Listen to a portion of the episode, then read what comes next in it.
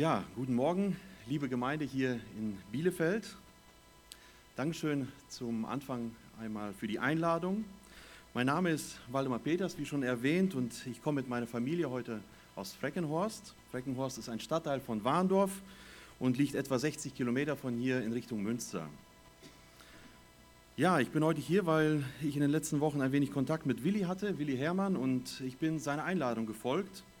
Aber wir sind als Familie auch hier, weil wir Gemeinschaft miteinander haben wollen, weil wir Gemeinschaft miteinander und unserem Herrn Jesus Christus haben wollen. Und es ist schön, hier zu sein, euch hier in Bielefeld zu sehen, wie ihr hier das Wort Gottes hochhaltet, wie ihr hier als Gemeinde lebt, wie ihr hier einander dient und im Glauben wächst. Willi bat mich kurz, mich und meine Familie vorzustellen.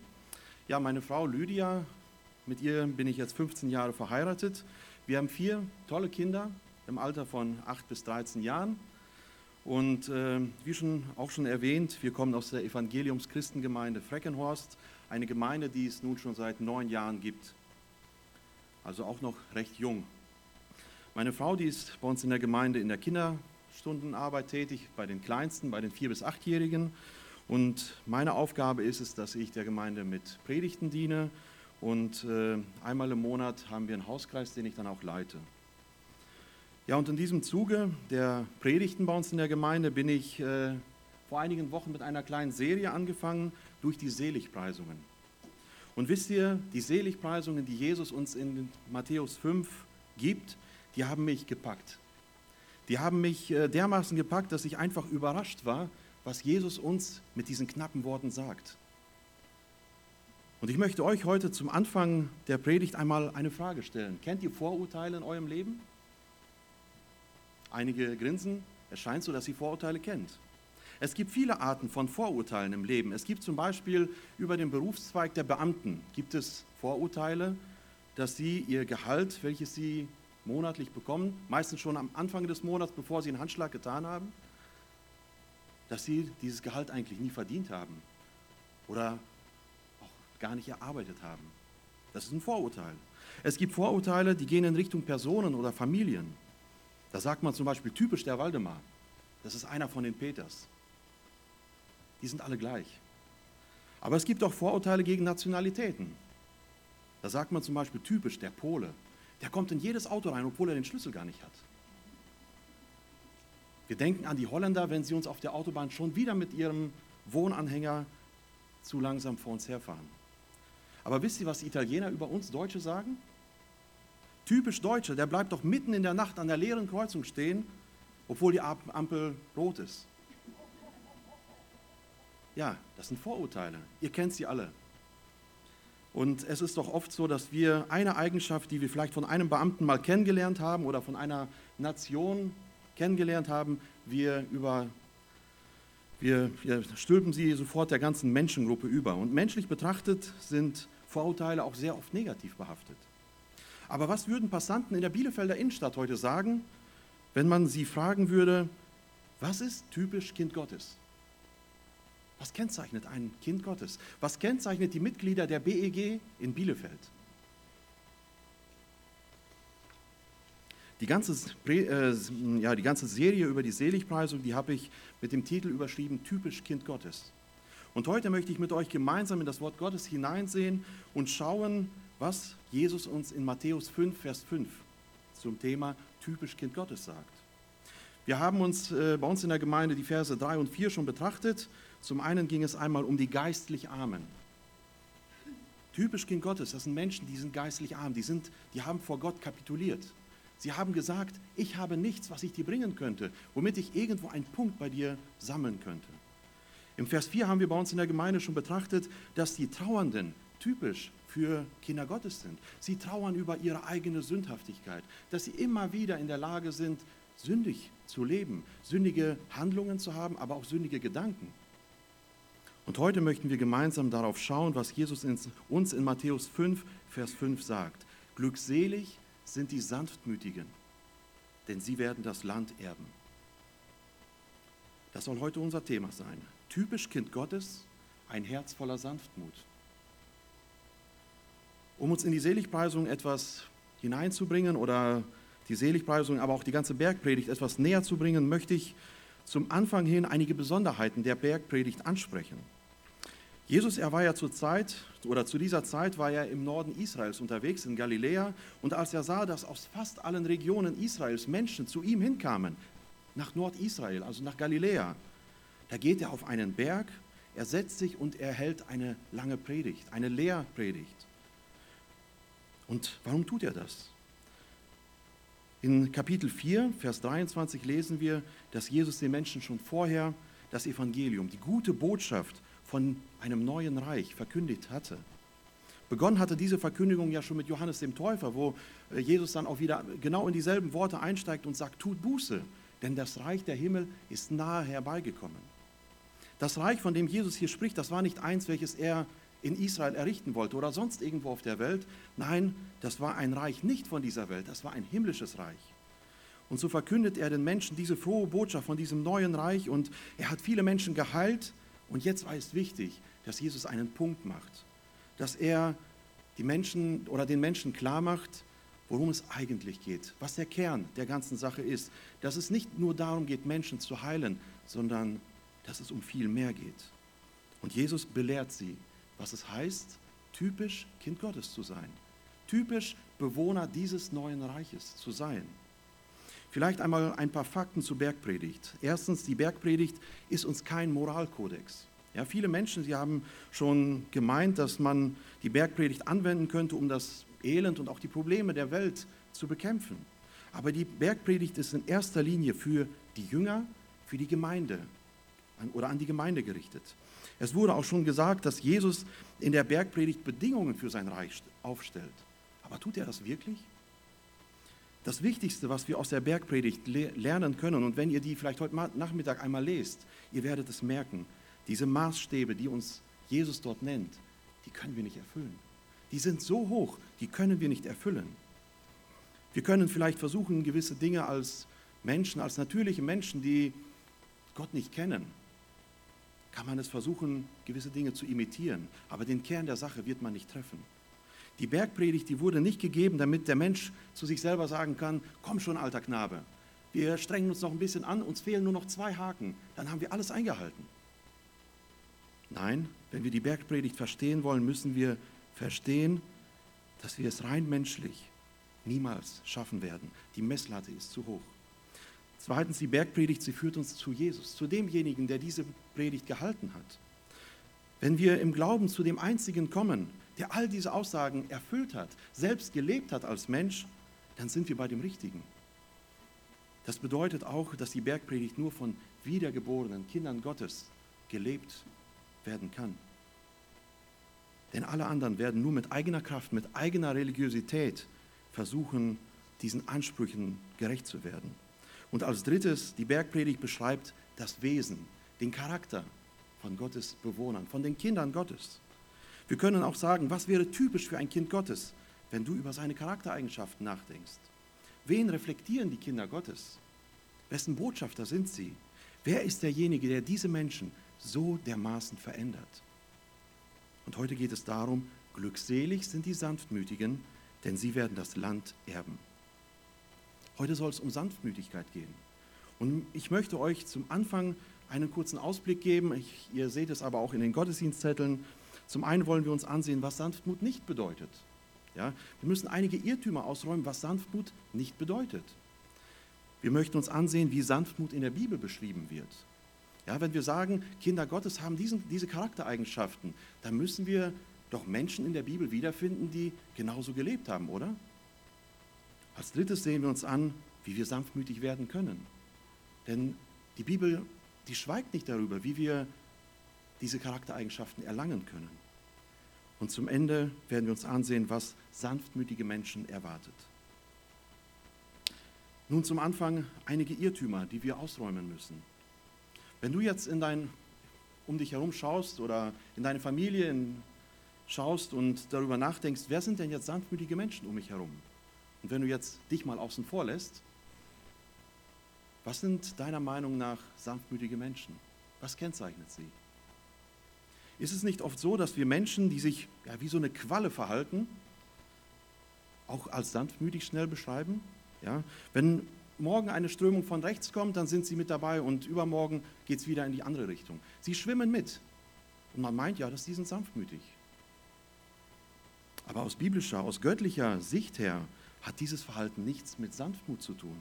Und wir werden auch gleich sehen, dass Menschen, die uns die Bibel als sanftmütig beschreibt, einen ganz klaren Kurs hatten, dass sie geradlinig waren, dass sie Rückgrat hatten und trotzdem sanftmütig waren. Es bedeutet auch nicht, sanftmütig zu sein, indem wir einfach nur nett sind. Wir wurden heute Morgen sehr nett hier vorne begrüßt. Es kamen sehr viele Menschen auf uns zu, die wir noch nie gesehen haben. Es war einfach ein warmes Gefühl, so begrüßt zu werden. Dankeschön dafür. Aber nett zu sein, einfach nur nett zu sein, das ist noch nicht sanftmütig. Sanftmütig zu sein bedeutet auch nicht, dass wir unser ganzes Leben oder auch alle Herausforderungen, die es gibt, einfach mit Trägheit oder mit Lässigkeit begegnen. Das wird schon werden, komm. Einfach mal ein bisschen locker bleiben, entspann dich. Nein, das ist nicht Sanftmut. Sanftmut, hat in erster Linie nichts mit unseren äußeren Handlungen als Menschen zu tun. Ich habe ja eben schon kurz erwähnt, dass Sanftmut keine natürliche Veranlagung ist. Ja, kein Mensch wird sanftmütig geboren. Ihr kennt es von euren Kindern. Die werden nicht sanftmütig geboren. Vielmehr ist eine Sanftmut eine innere, eine heranwachsende Charaktereigenschaft.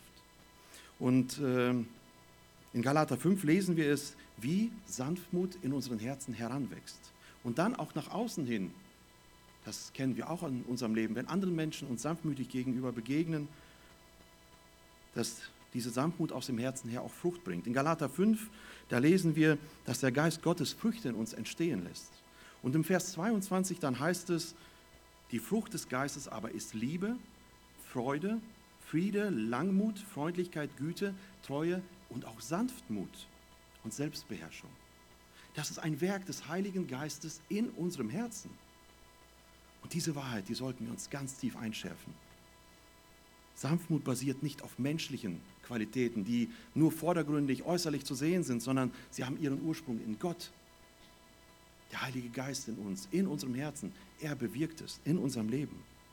Aber was ist Sanftmut denn? Wie wird diese Charaktereigenschaft, wenn sie nun vom Heiligen Geist in unserem Herzen bewirkt wird, wie wird es nach außen hin sichtbar? Und diese Frage möchten wir uns im zweiten Predigtpunkt ansehen, wie Sanftmut in der Bibel beschrieben wird. Ein Merkmal von Matthäus ist es ja, dass er an Menschen mit jüdischem Hintergrund schreibt. Und so sehen wir auch in der Bergpredigt und auch in dem ganzen Matthäusevangelium, dass äh, Jesus, ja besonders Matthäus als Autor dieses äh, Evangeliums, äh, sehr oft Bezug zum Alten Testament nimmt. Und genauso verhält es sich hier mit, den mit dieser Seligpreisung. Der König David, der hatte zum Thema Sanftmut einen ganzen Psalm verfasst. Der wurde heute Morgen gelesen, der Psalm 37. Und ich werde mich heute in der Predigt nur auf die ersten elf Verse fokussieren, weil es ist ein langer Psalm. Aber in den ersten elf Versen wird uns ganz deutlich gezeigt, was Sanftmut in unserem Leben kennzeichnet. David, er schreibt im Psalm fortlaufend, eigentlich durchgehend, zeigt er auf, wie ein gottesfürchtiger Mensch lebt und wie ein gottloser Mensch lebt. Es ist ein Kontrast, wie Tag und Nacht, wie schwarz und weiß. Da, da gibt es keine Schnittmenge. Und die Verse oder den Vers, den David im Vers 11 gebraucht, die gebraucht Jesus hier in dieser Seligpreisung. Aber die Sanftmütigen, Psalm 37, 11, aber die Sanftmütigen werden das Land erben und sich großen Friedens erfreuen. Und wir lesen direkt schon in den ersten beiden Versen im Psalm 37, in welche Kerbe David schlägt. Im Psalm 37, die ersten beiden Verse, da sagt er, erzürne dich nicht über die Bösen, und ereifere dich nicht über die Übeltäter, denn sie werden schnell verdorren wie das Gras. Dieser Aufruf, erzürne dich nicht, den finden wir noch weiter im Vers 7 und auch im Vers 8. Erzürne dich nicht. Diesen Aufruf, den finden wir auch sonst sehr oft im Alten Testament. Dann heißt es oft, und der Zorn entbrannte. Das ist genau dasselbe. Es ist so, als ob wir bei uns im Garten haben wir eine Feuerschale und als ob wir dort lose Stroh hinein tun und ein Streichholz hineinwerfen. In einem Nu brennt alles. Und genauso geht es auch den Menschen, die erzürnen, wo der Zorn einfach entbrennt. Und David gibt hier eine erste Anweisung, möchte ich sagen. Wenn du, zum Thema, wenn du dir zum Thema Sanftmut Gedanken machst, erzürne nicht. Das ist der erste Schritt. Geh nicht direkt in Flammen auf, geh nicht direkt durch die Decke. Und das ist ein wiederkehrendes Thema in diesem Psalm, wie der Gottesfürchtige auf persönliche Angriffe von den Gottlosen auch reagieren soll. Das ist der erste Gedanke, wie Sanftmut hier beschrieben wird. Worüber wirst du in deinem Leben schnell zornig? Ist es nicht so, dass wir sehr schnell zornig werden, wenn sich jemand gegen uns als Person direkt wendet? Wenn er sich gegen unsere Vorlieben wendet? Wenn ich einen gewissen Wunsch habe, das möchte ich unbedingt erreichen und dieser Wunsch, der wird angegangen. Es ist vielleicht ein guter Wunsch und trotzdem merken wir, der wird angefeindet und in uns fängt es an zu brodeln. Kennst du das auch, dass es sich in deinem Herzen vielleicht zu regen beginnt und äh, ja, das kocht manchmal regelrecht in unseren Herzen, wenn wir sehen, wenn wir uns auf, auf eine gewisse Stelle in der Firma bewerben, die vielleicht besser bezahlt ist und ein besserer Job ist und es bekommt der Arbeitskollege. Ich gehe wieder mal leer aus. Ich weiß ganz genau, er hat seine Arbeit nicht so aufrichtig gemacht wie ich, aber er bekommt den Job. Das ist doch ungerecht. Ich habe doch einen guten Wunsch gehabt und wieder nicht. Das sind genau diese Momente, in denen in uns ein gewisser Zorn emporkommt, sich entwickelt und manchmal wirklich entbrennt. Und David sagt hier im ersten Augenblick, und das wiederholte er, er zürne nicht. Was soll ich denn tun, fragst du dich vielleicht. Was soll ich denn tun, wenn in mir etwas zu kochen beginnt? Das ist unfair, so oft in unserem Leben. Ich denke dann uns Männer, ich denke, das geht uns Männer so ein bisschen öfter an, wenn wir nach Feierabend müde nach Hause fahren. Wir haben eine harte Schicht vielleicht hinter uns gehabt.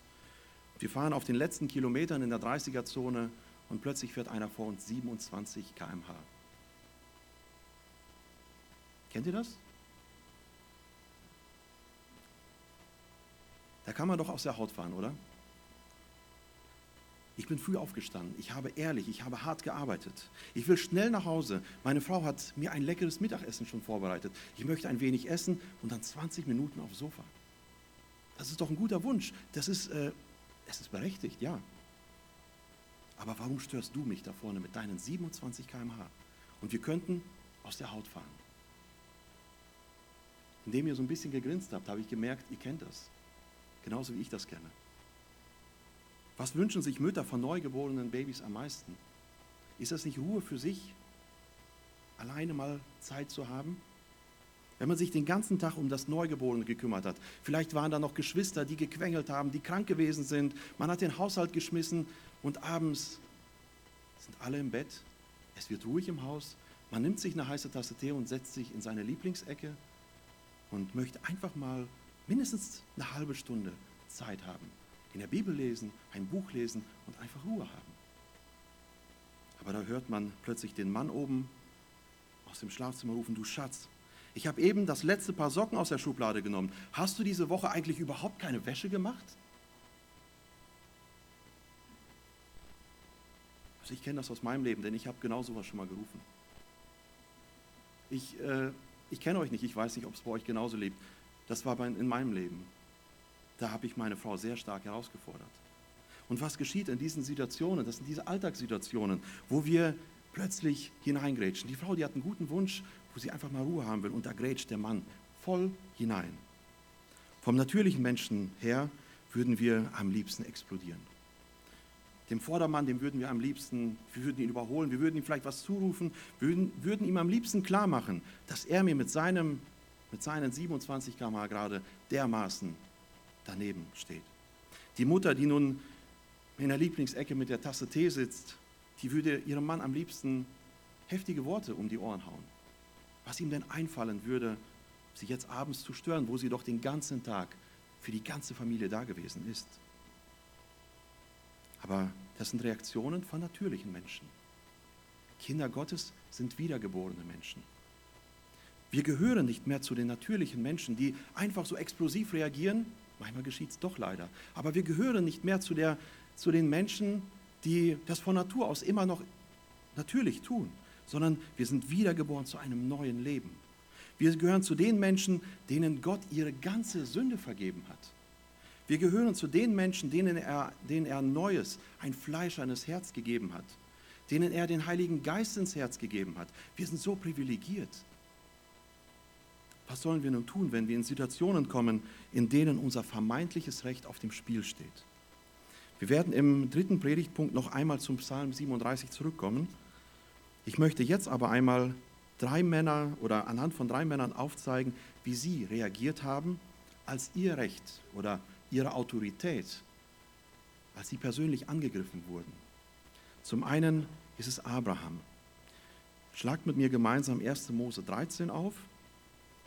Ihr kennt diese Stellen und trotzdem ist es gut, auch mal hineinzusehen, was Gott uns hier in 1. Mose 13 beschreibt. 1. Mose 13, die Verse 8 bis 11. Hier wird uns in knappen Worten beschrieben, wie Abraham wirklich mit einem Herzen voller Sanftmut reagiert, als sich eine Auseinandersetzung anbahnt. Wir lesen ab Vers 8, da sprach Abraham zu Lot, es soll doch nicht Streit sein zwischen mir und dir, zwischen meinen Hirten und deinen Hirten, denn wir sind Brüder. Sieht, steht dir nicht das ganze Land offen? Trenne dich von mir. Willst du zur Linken, so gehe ich zur Rechten. Was lesen wir hier? Es ist ein Onkel, der mit seinem Neffen in einem fremden Land unterwegs ist. Die Herden werden immer größer und äh, sie können scheinbar nicht mehr auf einem Flecken zusammenbleiben. Und wenn ihr diesen weiteren Ausgang nicht kennen würdet, wie würdet ihr entscheiden, wer hat jetzt recht, sich einen guten, ein gutes Grundstück zu suchen, ein gutes Flecken, einen guten Flecken Land? Wer hätte recht gehabt, sich mit den Herden das beste Land auszusuchen? Ist es nicht Abraham, dem wir das Recht zugesprochen hätten? Er ist die Respektperson für diesen Neffen. Ja? Er war derjenige, mit dem Gott gesprochen hat. Er war derjenige, der älter war. Wir könnten so viele Dinge in die äh, Waagschale werfen, warum Abraham sich hätte aussuchen dürfen, wohin er mit seinen Herden geht. Aber wir lesen was anderes. Trenne dich von mir, sagt Abraham. Willst du zur Linken, so gehe ich zur Rechten. Willst du aber zur Rechten, dann gehe ich zur Linken. Ich bin jedes Mal total erschüttert, wenn ich das lese. Für mich ist das total ungerecht. Ich denke mir immer wieder, Abraham, warum machst du das so? Ich kann Abraham in diesem Punkt nicht verstehen, wie er es schafft, seine Autorität und sein Recht dermaßen nach unten zu stellen, um sie einfach an seinen Neffen weiterzugeben. Auch wenn hier in diesem Abschnitt nichts über die Sanftmut von Abraham geschrieben steht, lesen wir sie doch ganz groß in den Zwischenzeilen oder äh, zwischen den Zeilen. Denn er verzichtet auf ein Recht und gibt es an seinen Neffen ab. Abraham hätte ganz anders reagieren können. Er hätte sich Lot packen können, er hätte ihm sagen können, hör mal zu, du lebst hier bei mir, deine Füße sind unter meinem Tisch, ja, und du kannst dich mal mit deinen Herden begnügen. Dann guck mal, dass du nicht so große Herden hast und schau mal, wo du bleibst. Aber stattdessen, willst du zur Linken? Dann gehe ich zur Rechten. Aber wenn du zur Rechten willst, gut, dann gehe ich zur Linken. Ein sanftmütiger Mensch, er ist seiner eigenen Person nicht gegenüber nicht empfindlich. Eine sanftmütige Person hat echte Selbsterkenntnis. Ja, wir haben das schon in, in den Seligpreisungen in den Versen 3 und 5 durchgearbeitet, wo, es, wo wir gesehen haben, dass äh, Kinder Gottes im Prinzip wirklich vor Gott kapitulieren und einfach erkennen, wer sie vor Gott wirklich sind. Und auch sanftmütige Personen, sie sind, haben diesen Punkt schon überschritten. Sie haben erkannt, ich bin vor Gott eigentlich nichts. Dieser Mensch, er weiß um seine Sündhaftigkeit. Er weiß, wie viel Gott ihm vergeben hat. Und das wiederum kommt im Verhalten anderen Menschen gegenüber zum Ausdruck. Echte Sanftmut hatte ihren Ursprung in der Vertikalen. In der Vertikalen, in der Verbindung, in der Beziehung zu Gott und kommt dann in der Horizontalen, in der Beziehung zu den Menschen wirklich zum Ausdruck, zur Sichtbarkeit. Und Abrahams Sanftmut, das war göttliche Sanftmut. Denn wir sehen es weiterhin in, in den weiteren Kapiteln, dass er sich Lot gegenüber nicht revanchiert, dass er sich Lot gegenüber auch nicht verbitterte. Als Gott Sodom und Gomorra vernichten wollte, da weiß Abraham, dass Lot dort in großer Gefahr ist. Und ihr wisst, was er tut. Er betet Gott. Nein, er verhandelt mit Gott um das Leben seines Neffen. Abraham hätte auch ganz locker sagen können, gut, das hat er jetzt davon. Er wollte ja dahin. Er tut es nicht. Er geht in der Verhandlung mit Gott bis aufs Äußerste. Das war Abraham. Typisch Kind Gottes mit einem Herzen voller Sanftmut. Aber ihr wartet bestimmt darauf, dass ich Mose erwähne, oder? Und ihr habt bestimmt diesen einen Satz im Kopf, aber Mose war ein sehr sanftmütiger Mensch, Mann, sanftmütiger als alle Menschen auf Erden. Damit habt ihr recht. Wisst ihr auch, wie der Kontext war, wo diese Worte über Mose geschrieben werden? 4. Mose 12. Ihr könnt es gerne aufschlagen. Hier werde ich nur auszugsweise lesen, um einfach zu verdeutlichen, welchen Ausgangspunkt diese Bemerkung in der Bibel hat. 4. Mose 12, die Verse 1 bis 4. Mirjam aber und Aaron redeten gegen Mose wegen der kuschitischen Frau, die er genommen hatte. Denn er hatte eine Kuschitin zur Frau genommen. Und sie sprachen, redet denn der Herr allein zu Mose? Redet er nicht auch zu uns? Und der Herr hörte es. Aber Mose war ein sehr sanftmütiger Mann, sanftmütiger als alle Menschen auf Erden. Da sprach der Herr plötzlich zu Mose und zu Aaron und zu Mirjam, geht ihr drei hinaus zur Stiftshütte. Und sie gingen hinaus. Nun, alle, die ihr Kinder habt, ihr kennt es. Ein typischer Geschwisterstreit. Mirjam und Aaron verbünden sich gegen den anderen, gegen Mose. Zwei gegen eins, das ist schon mal unfair. Aber hier sind es nicht Kinder, hier sind es Erwachsene. Und wir Erwachsene, wir verhalten uns teilweise heute immer noch so. Wir sind nicht besser. Und vordergründig geht es oder sieht es erstmal so aus, als ob sich äh, Mirjam und Aaron jetzt gegen Mose erheben, weil er eine kuschitische Frau geheiratet hat. Wahrscheinlich nachdem Zippora gestorben ist, seine erste Frau. Und Mose, dem konnte man vielleicht vorwerfen, oder das war der Vorwurf, Mensch, warum bringst du jetzt eine ausländische Frau hier hinein? Aber das war nur ein Aufhänger für diesen Streit.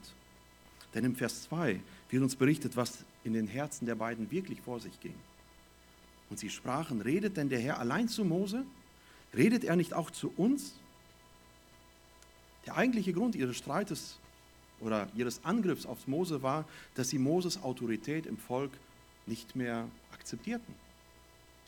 Ich stelle mir da einfach nur vor, wie würde es mir gehen als Ehemann oder versetzt du dich mal in die Lage als Ehemann, als Pastor, als Ältester, Abteilungsleiter, Vorarbeiter, ich weiß nicht, welche Stellungen ich noch äh, beschreiben könnte, wenn man deine Frau diskriminiert und deine Autorität in Frage stellt. Sind wir da nicht so gestrickt, auch als Männer vor allem, dass wir direkt Abwehrbollwerke um uns herum aufbauen? Wir akzeptieren es nicht, wenn man uns direkt anspricht, unsere Autorität untergräbt. Das geht gar nicht.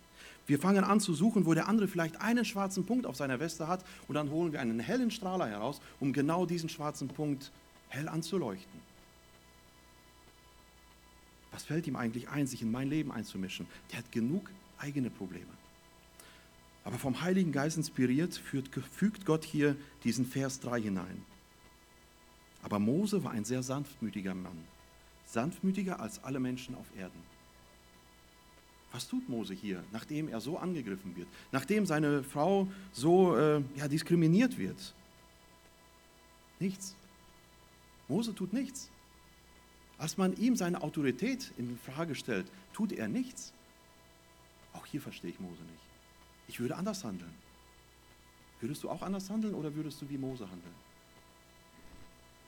Er überlässt Gott das Handeln. Und im Vers und, und äh, Gott, er ruft die drei vor die Stiftshütte und er stellt sich eindeutig auf Moses Seite und er macht Aaron und Mirjam unmissverständlich klar, dass Gott den Mose zum Führer erwählt hat. Und Mirjam wird zur Strafe aussätzlich. Wenn wir lesen im Vers 9, und der Zorn des Herrn entbrannte über sie und er ging. Wenn Gottes Zorn entbrennt, und das lesen wir in der Bibel immer wieder mal, dann ist das über Sünde. Dann ist das nicht aus einem Effekt, äh, aus, äh, aus einem Effekt, wenn er irgendwie angegriffen wird, sondern dann ist Gott über Sünde zornig. Dann ist Gott über das Werk des Satans zornig. Dann ist er auch über Menschen zornig, zornig, die sich dem Satan zur Verfügung gestellt haben. Und was lesen wir von Mose im Vers 13? Mose aber schrie zu dem Herrn und sprach, ach Gott, heile sie doch, die Mirjam.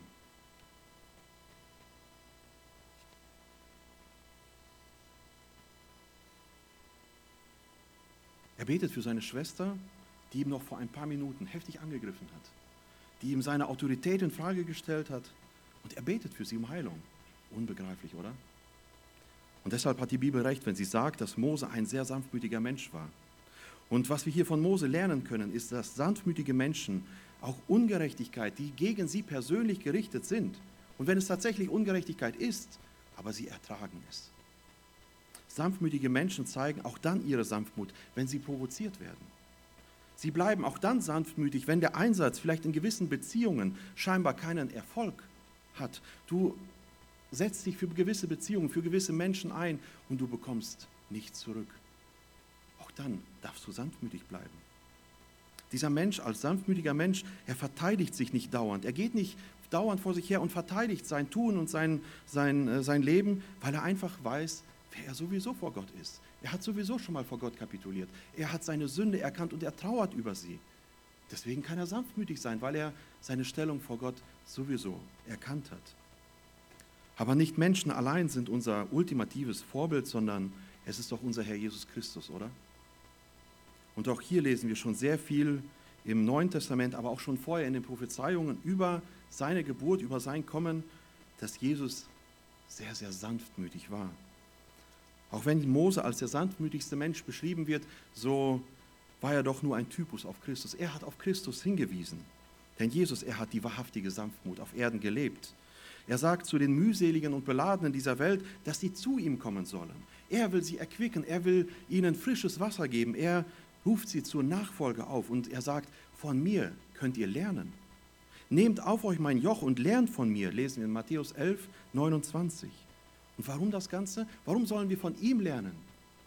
Denn ich bin sanftmütig und von Herzen demütig. So werdet ihr Ruhe finden für eure Seelen. Und genau das ist doch unser Wunsch von uns allen Menschen eigentlich. Ruhe für unsere Seele. Und die werden wir nur in Jesus Christus finden in Gottes Sohn, der auch als Mensch vollkommene Sanftmut gelebt hat. Ja, auch Jesus war zornig. Kennt ihr die Stellen, wo er in den Tempel ging und alles einmal gereinigt hat? Und deshalb ist Sanftmütigkeit nicht mit, der, mit dem Wesen einer Qualle zu vergleichen. Jesus, er war geradlinig, wenn es um seinen Vater und um dessen Ehre ging. Da war Jesus geradlinig, wenn, ich, wenn es um, sein Reich, um, um das Reich ging. Aber wenn Jesus selbst als Person angegriffen wurde, wenn seine Autorität bespuckt wurde, wenn sein reiner Charakter in Frage gestellt wurde, da war Jesus wie ein Lamm. Er, er trug es. Da kam seine wahre Sanftmut zum Vorschein. Und erste, in 1. Petrus 2, da motiviert Petrus seine Leser dazu, Jesus als Vorbild zu nehmen. Und er sagt im Kapitel 2, 1. Petrus 2, sagt er ab, den, äh, ab Vers 22, er hat keine Sünde getan. Also er war schuldlos. Es ist auch kein Betrug in seinem Mund gefunden worden, als er geschmäht wurde, schmähte er nicht wieder. Als er litt, drohte er nicht, sondern er übergab dem, der gerecht richtet.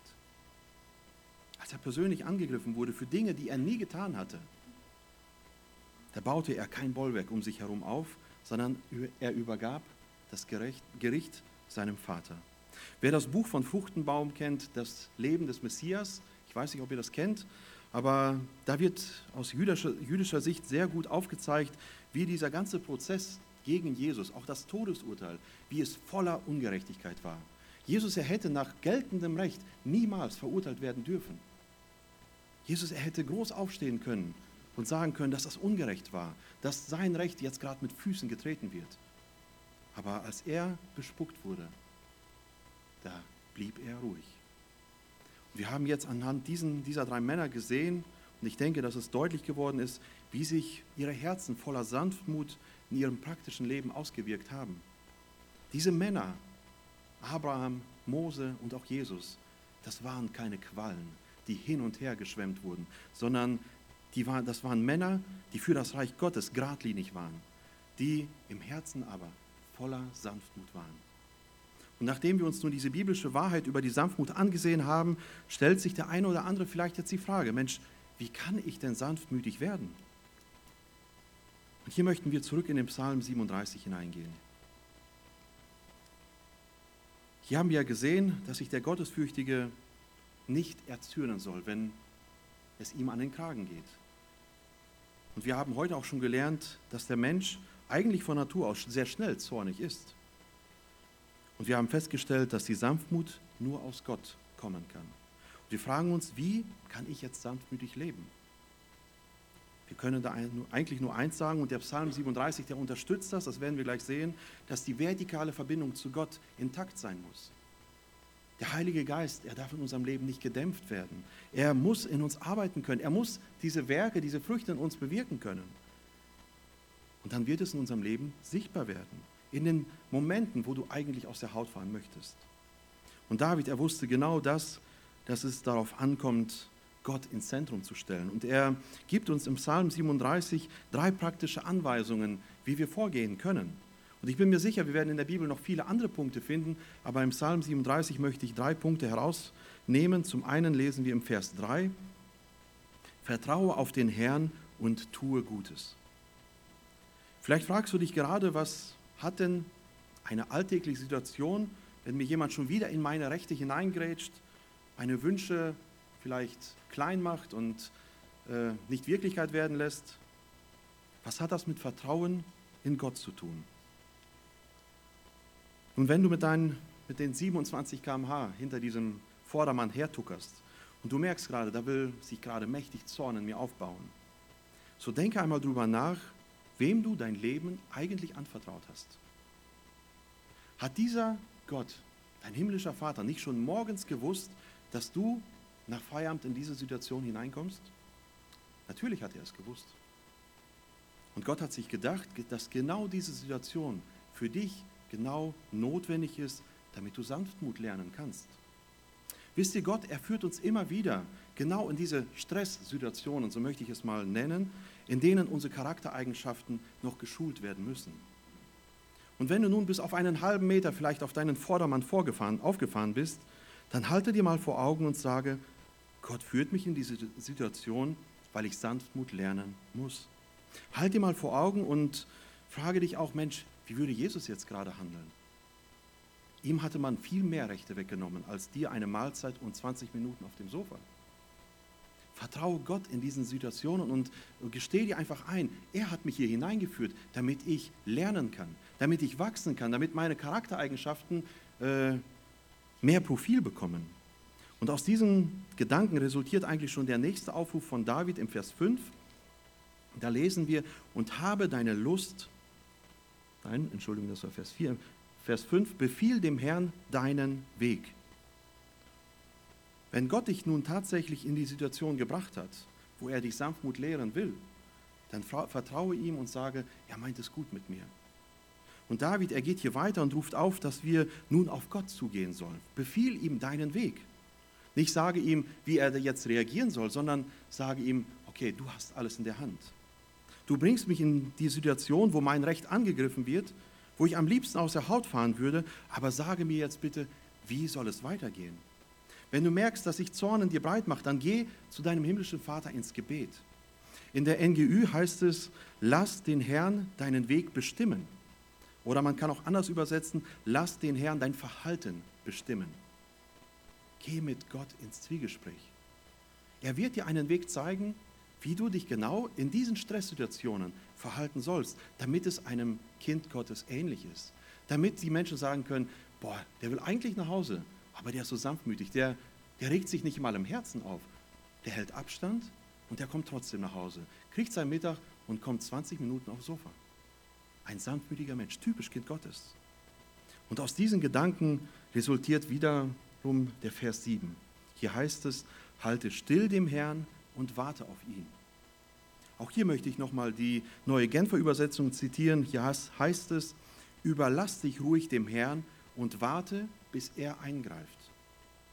Haben wir dieses Verhalten nicht bei Mose schon vorhin gesehen? Als man ihn ganz persönlich angriff, halte still dem Herrn und warte auf ihn, damit er eingreift, nicht du. Vertraue ihm deine Situation an und glaube fest daran, Gott hat es zugelassen. Aber geh mit Gott ins Gebet und bitte ihm, wie du dich jetzt nun verhalten sollst. Und wenn du dann als Mutter eines Säuglings den Vorwürfen deines Mannes ja tatsächlich mit Liebe und vielleicht auch mit Achtung begegnest, kannst du dich ruhig dem Herrn überlassen und darauf vertrauen, dass Gott mit deinem Mann auch ans Ziel kommen wird und er die Sicht dafür bekommt, wie er mit dir zu reden hat. Und du musst nicht gleich mit Zorn reagieren, denn das verstärkt die Situation nur noch ins Negative. Diese drei Aufrufe, die gibt David uns heute. Und wenn wir wissen wollen, wie, sanftmütig, wie Sanftmütigkeit in unserem Leben gelebt werden kann, so sagt er uns, halte still und warte auf ihn. Und merkt ihr, es kommt hier nicht einfach auf eine Verhaltenstherapie drauf an. Denn David spricht hier wirklich die Beziehung zu Gott an. Denn er ist die einzige Quelle der Sanftmut. Wisst ihr, Sanftmut ist wie Öl in einem Getriebe. Ich weiß nicht, ob hier Männer unter uns sind, die mit Getrieben irgendwo zu tun haben in der Firma. Wir haben eine gewisse Anzahl von Getrieben bei uns in der Firma und da ist es immer dasselbe. Wenn das Getriebe kein Öl hat oder zu wenig Öl hat, so funktioniert es nicht mehr lange. Die Getriebe laufen heiß, die Lager gehen kaputt, die Zahnräder, die verschleißen und irgendwann bleibt das Getriebe einfach stecken. Es funktioniert nicht mehr. Aber wenn du Öl ins Getriebe reintust, wenn du bei Zeiten die Wartungen machst und immer wieder frisches Öl hineintust, dann laufen die Getriebe auf dein Leben lang. Vielleicht fragst du dich gerade, okay, aber muss ich in meinem Leben überhaupt Sanftmut lernen? Gibt es da wirklich Punkte, wo ich das noch nicht abgeschlossen habe? Dann stell dir vielleicht folgende Fragen. Fühlen sich Menschen in der Beziehung zu dir regelmäßig verletzt? Ja, das merken wir in der Regel, wenn sich andere Menschen in unseren Beziehungen verletzt fühlen. Reagierst du empfindlich, wenn andere Menschen bei dir eine Charakterschwäche, Charakterschwäche ansprechen? Bist du jemand, der dem anderen gerne etwas heimzahlt? Oder bleibst du vielleicht äußerlich ganz ruhig und alle Menschen sagen, boah, guck mal, wie sanftmütig der ist. Aber im Herzen, da kocht es bei dir. Du verbitterst gegen gewisse Personen und du würdest mit ihnen gewisse Dinge anstellen, wenn du könntest. Aber du bleibst nach außen hin sauber. In diesen Punkten heißt es aus der Heiligen Schrift, müssen wir Sanftmut lernen. Ich weiß es aus meinem Leben, dass ich mein Leben lang auf Jesus als meinen Lehrer angewiesen bin. Er hat mir dieses angeboten, dass ich bei ihm lernen kann. In der Heiligen Schrift darf ich von ihm lernen, was es bedeutet, sanftmütig zu leben, denn es ist mir nicht angeboren. Ich kann die Sanftmut in meinem Leben nur durch die Kraft des Heiligen Geistes in die Beziehungen hineinbringen. Ich bin voll und ganz auf Gott angewiesen.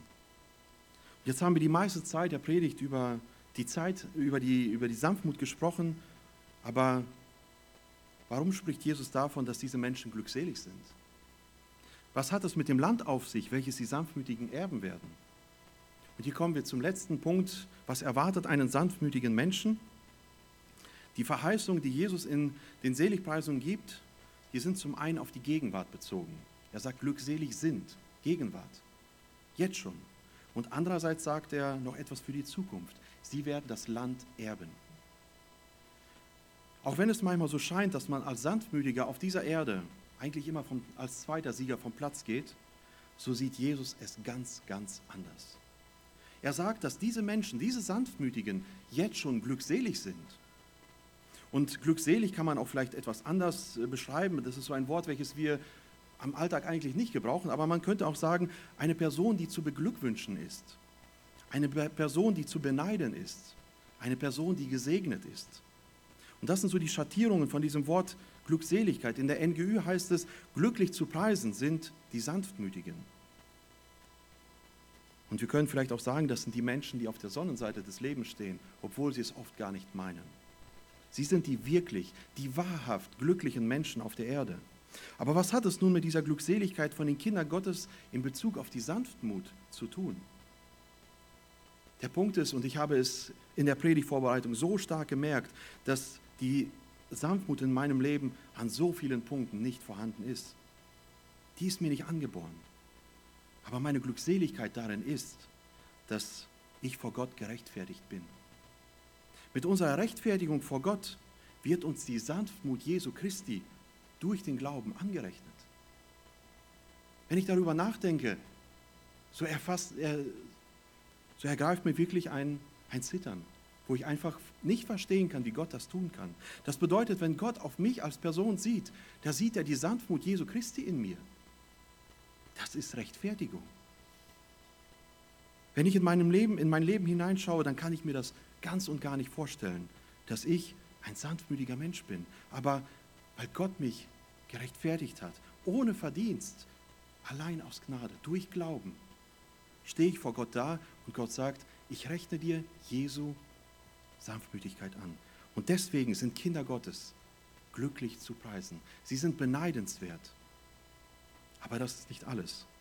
In unserer Heiligung formt uns der Heilige Geist in das Bild Christi um, was auch die Sanftmut einschließt. Wir sind glücklich zu preisen als Kinder Gottes, weil Gott durch den Heiligen Geist in uns arbeitet. Er überlässt uns nicht einfach und sagt, seh mal selber zu, wie du das hinkriegst, sondern der Heilige Geist ist uns als Kraft in unserem Herzen gegeben und er wirkt in uns. Und Gott, das hat er versprochen, er wird zu seinem Ziel kommen. Sind wir nicht alle so glückselig, weil Gott unser Vater im Himmel ist? Und weiter heißt es, und diese Menschen, die werden die Erde als Besitz erhalten oder sie werden das Land erben. Hier müssen wir den damaligen Kontext verstehen, denn die Juden zu der damaligen Zeit, für die war das Land etwas sehr, sehr Wichtiges. Ihnen wurde das Land geraubt, weil die Römer eingezogen waren und ja, sie hatten nicht mehr das, was eigentlich mal an Abraham versprochen wurde. Sie hatten kein freies Land zur Verfügung. Und es gab zur Zeit Jesu auch jüdische Bemühungen, die Römer aus diesen Gebieten zu vertreiben. Und es gab immer wieder kleine Angriffe. Aber es endete damit, diese Aufstände endeten dann im Jahr 70 nach Christus mit der Zerstörung Jerusalems.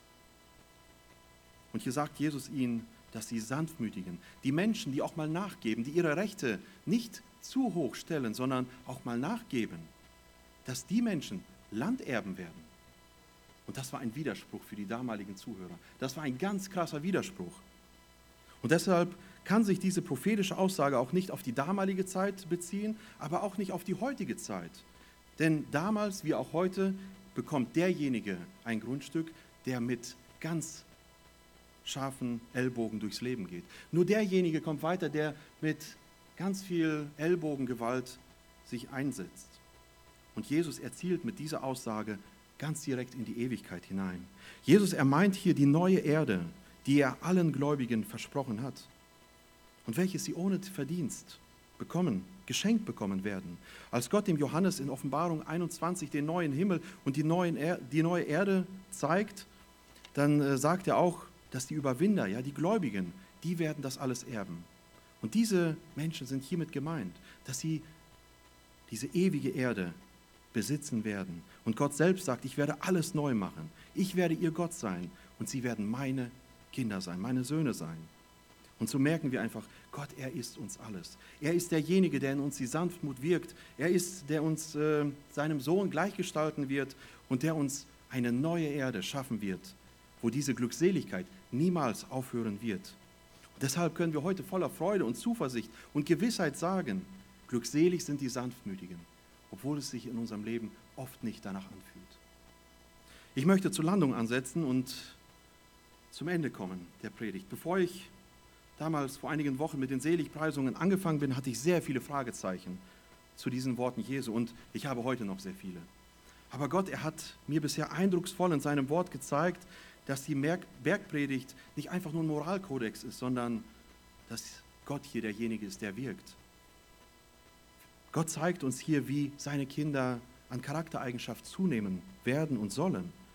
Und damit macht, machen sie mir jedes Mal, wenn ich diese Seligpreisungen lese, machen sie mir deutlich, ich kann sie nicht einhalten, aber Gott, er kann es. Er ist derjenige, der mich fähig macht. Und von diesem Gott bin ich persönlich sehr überwältigt. Ich hoffe, ihr seid es auch. Und wenn ich jetzt zum Ende der Predigt einfach darüber nachdenke, dass ich meine fehlende Sanftmütigkeit in meinem Leben so deutlich vor Augen habe, muss ich nicht verzweifeln. Denn Gott weiß genau das dass ich Baustellen habe, dass du Baustellen hast. Aber er weiß auch, dass er einen Plan mit uns hat. Und diesen Plan, dass er uns in das Ebenbild seines Sohnes verwandeln wird, den wird er vollenden. Unser Gott, er ist ein gnädiger Gott. Ihm die Ehre dafür. Amen.